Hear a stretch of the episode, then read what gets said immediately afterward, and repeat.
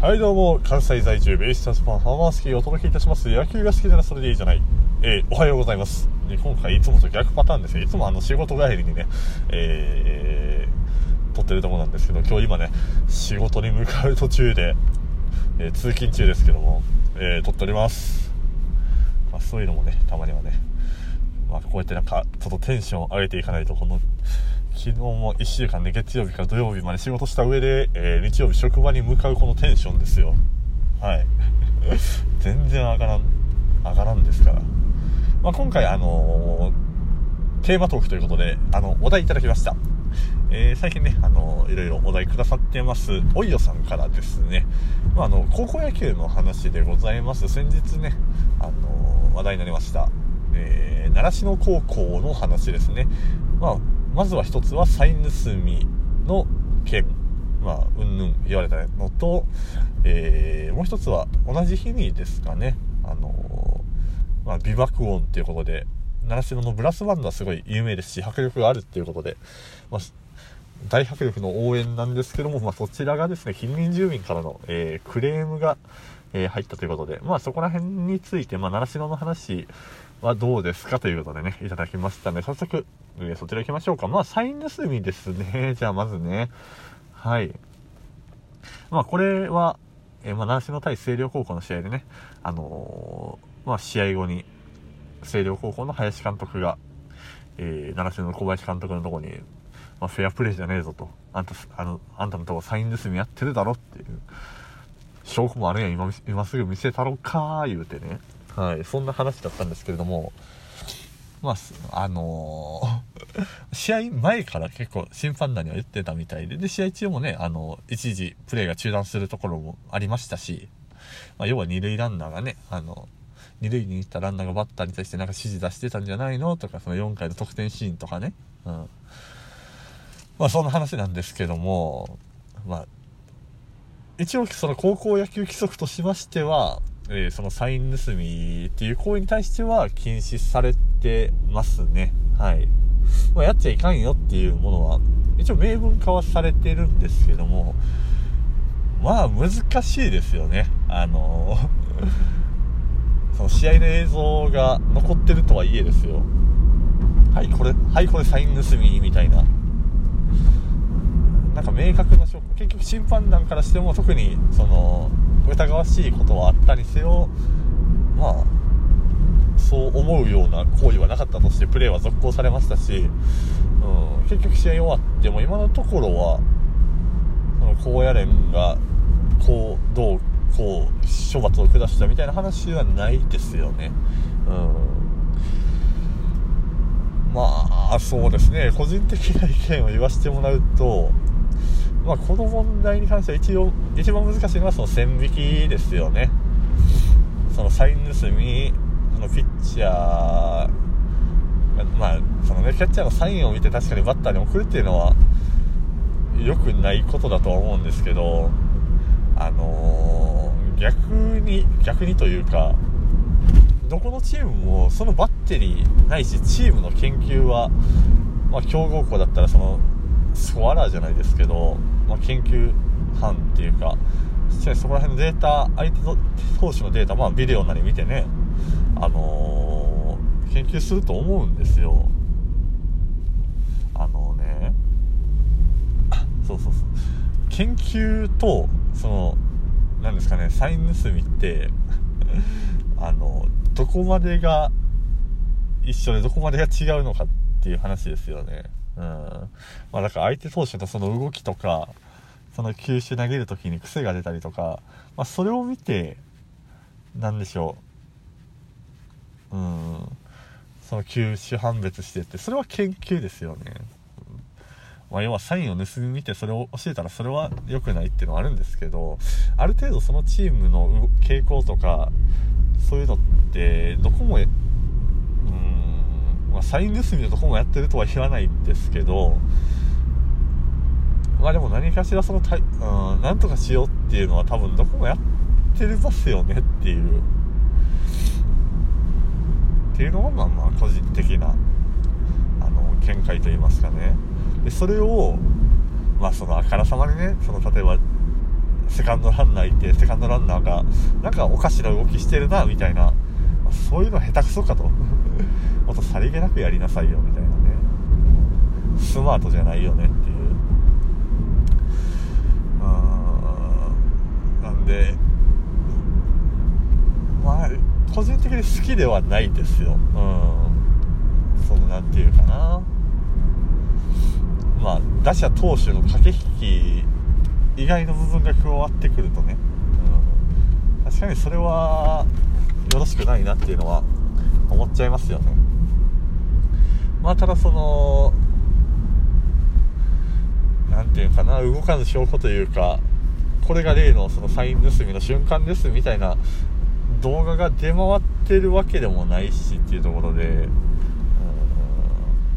まあ、あとこれ、なんでしょうね、まあ、されてる、されてると思った側からするとそれはたまらんから言いたくなるんでしょうけど、あの、相手の監督のとこに、なんでしょうね、怒鳴り込むっていうのも違うよねっていう、まあ、言うべきはやっぱ審判団であって、まあ実際審判団にも言って、あの、相相手にされなかったっていうのはあるんですけど、あのまあ、難しいよな。えー、まあ、なんで、この、あからさまなそのサイン盗みっていうね、うん、行為自体は好ましくはないんですけど、まあ、勝つためのその、相手チームの、まあ、サインプレーを見破ったりとか、うん、なんだそのなそういう研究っていうかまあそういう行為自体はやっぱどこもやってるのかなっていう、うん、すごい思うんでまあ要はやり方の問題なのかなっていう、感じですかね。もっとスマートに相手と投手の、まあ、癖とかの研究っていう名目であればかな、うん、名目っていうかそっちの方で頑張れよと。なんか直接的にねその サイン盗み見てまあ伝えるっていう声は確かに良くないんだろうなっていうところでなんか結構好きな野球漫画でワンナウツってあるんですけどそれでそういうまるまるそういう話がありましたね。あのサインがバレてるぞみたいな。で必死にサインを変えるけどそれもどっかで見てるみたいな。だけどまあその努力を他のところに使いなさいよとは言いたくなりましたね確かに。そのどっかの角度からがよくサインが見えるとかじゃあその位置を探そうとかサイン盗んだサインを伝える術をあれこれ考えるっていう手間があるんならその分まあ練習であったり他のサイン自分のチームのサインプレーにしっかり当てなさいよっていう、まあ、それは思うんで、まあ、習志野今日、えー、試合ありますけどやりづらいやろうなっていうのは思いますねはいまあ、とりあえず、あのー、サイン盗みの件は、まあ、まあ、こんな感じでですね、まあ、あと、その、応援団、応援にクレームが入りましたよっていう話なんですけど、まあ、大前提として、私はあの、習志野の応援めちゃくちゃ好きですよ。うん。やっぱ、迫力がね、違うし、まあ、音の揃ってたりっていうのもあるんですけど、まあ、レッツゴー習志野がいかにいいかっていう話ですよね。うん。あのー、でもこんなことなかったでしょその応援がうるせえぞっていうクレームが、まあ、昨日あの去年夏もね100回大会を迎えてっていうところで過去にまあこうやって100回も100年も100年ですか？まあ100年じゃねえか まあ、100回まで積み重ねてきた大会がですよ、う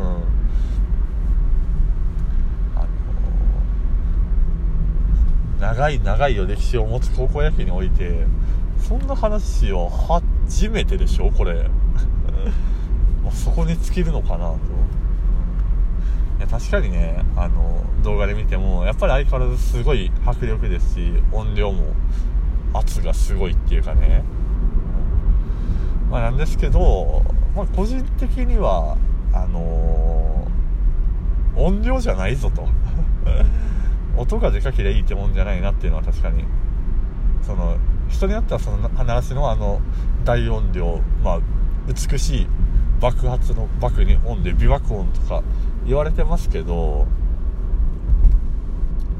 あのまあ、それが習志野の魅力だよっていう人もいるんですけど、まあ、個人的には別にそこ,、まあ、そこだけがでその習志野の魅力は語るもんじゃねえなっていう。ただ単純にその息の合ったまあ綺麗なメロディーラインえあの演奏力の高さまあ大きいって言われたらじゃあちょっと音量ね抑えたらいいやんっていう、まあ、そっちにはなりますね。別に